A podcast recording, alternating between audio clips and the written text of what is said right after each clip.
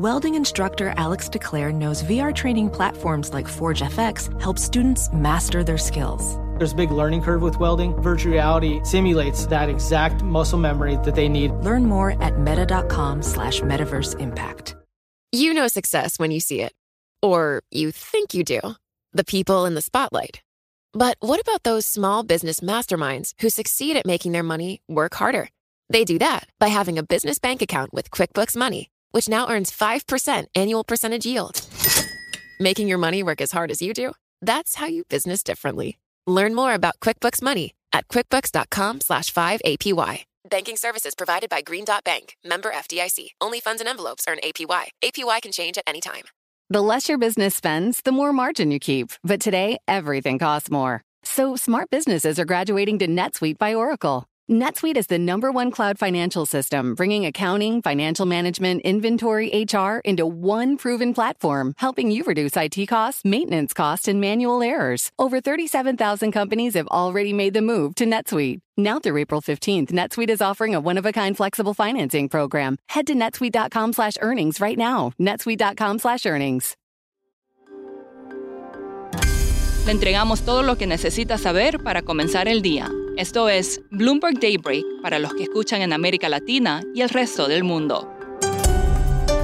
Muy buenos días y bienvenidos a Bloomberg Daybreak América Latina. Es martes 19 de diciembre de 2023. Soy Laura Millán y estas son las noticias que marcan la jornada.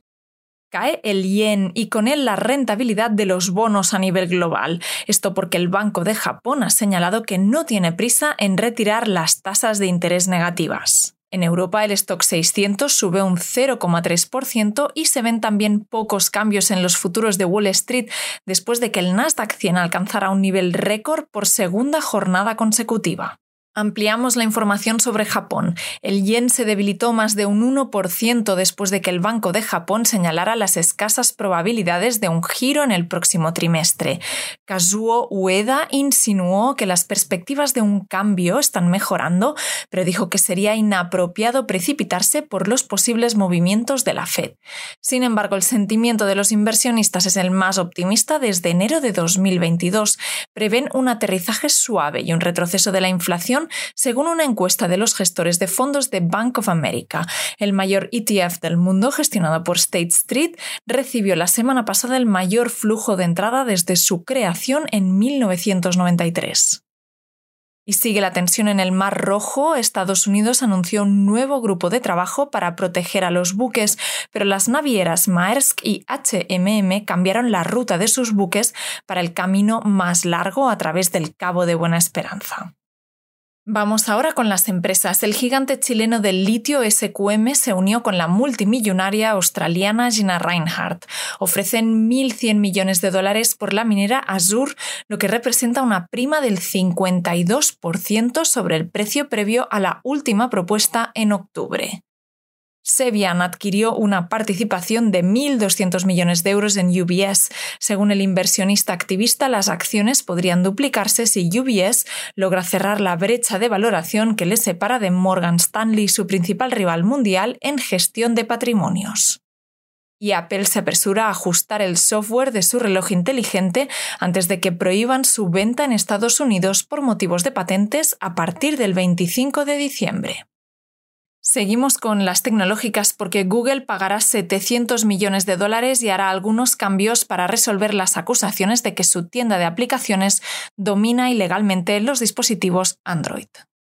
Seguimos en Argentina porque el Banco Central dejará de realizar subastas de Lelix. Anunció que utilizará los pases pasivos a un día de plazo como tasa de política monetaria en un intento por bajar los costos de endeudamiento.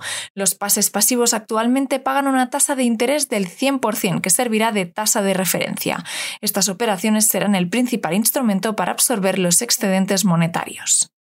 Pasamos ahora a Chile, donde se espera que el Banco Central recorte las tasas en 75 puntos base, con el peso recuperándose gracias a la mejora del contexto global. Y no nos vamos de Chile, donde este fin de semana supimos de la derrota del segundo intento de elaboración de una nueva constitución. Esta vez los chilenos echaron por tierra un proyecto escrito por partidos principalmente de derecha, al contrario del año pasado, cuando los perdedores fueron los partidos de la izquierda. Eduardo Thompson, jefe de la oficina de Bloomberg News en Santiago de Chile, nos comenta cuál ha sido la lectura de las elecciones un día después de su resultado. La lectura que se hace es que básicamente los chilenos estaban cansados del proceso. Recordemos que todo empezó hace unos cuatro años con el estallido social, fines de 2019, y eso derivó en una solicitud o en una presión social para distintas reformas, entre esas una nueva constitución para reemplazar la que data de la dictadura de Augusto Pinochet. La lectura que los analistas políticos están haciendo es que reina el hastío en Chile y bueno, el gobierno eh, del presidente Boric se ha dado cuenta y ha dicho que con esto se acaba el proceso. Lo que es importante es ver si se acaba la incertidumbre. Recordemos que la inversión en Chile ha caído muchísimo en los últimos años debido eh, a toda la incertidumbre. Si no sabes cuáles van a ser las reglas básicas del juego, no inviertes. La lectura de corto plazo es que este resultado sí reduce en algo la incertidumbre, pero no a mediano plazo, porque fácilmente distintos partidos podrían tratar de volver a presentar reformas similares a las que habían en algunos de estos bocetos de constitución. Y en agosto del 2023 se aprobó una reforma que permite hacer reformas a la constitución existente en Chile con un quórum menor. Antes era de tres quintos y eso pasó a cuatro séptimos. Entonces se abre el espacio para que hayan más reformas. Eduardo, ¿cómo queda el programa de reforma del presidente Gabriel Boric? Gabriel Boric está en una situación bastante debilitada, le quedan dos años de gobierno en Chile y el consenso sería que va a ser muy difícil para él poder avanzar en su programa de reformas. Sus reformas más claves que las que ha dicho son la reforma de pensiones y una reforma tributaria. Su primer intento de reforma tributaria fue derrotado en el Congreso. Él ha dicho que va a presentar ahora un pacto fiscal, que es un cambio de nombre, pero involucraría elevar la recaudación de alguna forma. Hay otras reformas que, que también él presentó, por ejemplo, perdonar la deuda estudiantil, la eliminación del crédito que se conoce como el CAE, que eh, ha vuelto a sonar un poco en los medios y también tiene que, por ejemplo, presentar una solución que pueda resolver la crisis financiera en las empresas de salud privada, las ISAPRES. En todas esas reformas el consenso sería que va a costar muchísimo que él logre avanzar en estas si no tiende puentes, por lo menos a la oposición.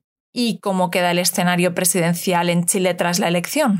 El escenario presidencial no cambia demasiado. O sea, uno de los perdedores fue José Antonio Cast. Recordemos, él es miembro, él es como el rostro visible del Partido Republicano. Los republicanos dominaron el Consejo que redactó este segundo proyecto de constitución y él mismo lo ha dicho, no lograron convencer a los chilenos de que este boceto era mejor que la constitución que existe. Él suena como candidato presidencial de todas maneras. Evelyn Matei también suena por la derecha, ella es miembro del partido UDI. Y por el lado de la, del, oficialismo suena Carolina Toá, la ministra del Interior, pero están muy atrás en las encuestas de que Evelyn Matei o José Antonio Cast. Y también la, vocera de gobierno, Camila Vallejos.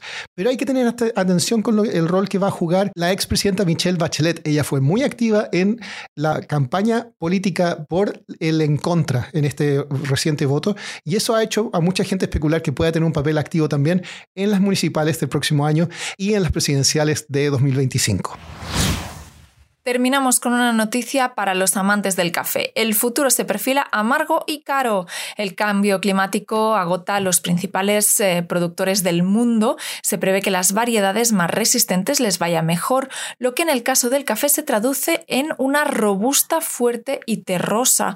Pero en Vietnam, que es el principal productor de estos granos, el endurecimiento de las condiciones de cultivo está obligando a algunos cultivadores a arrancar sus árboles. Esto es todo por hoy. Para más información de Bloomberg News en español, los invito a suscribirse al newsletter 5 cosas para que inicien el día bien informados. El link está en la descripción del episodio. Soy Laura Millán. Muchas gracias por escucharnos. Para conocer todas las noticias que necesita para comenzar el día, revise Daybreak en la app Bloomberg Professional, donde puede personalizar las noticias que desee recibir. También puede suscribirse a la versión solo audio en Spotify, Apple Podcasts o la plataforma de su preferencia. Eso es todo por hoy. Escuche de lunes a viernes Bloomberg Daybreak.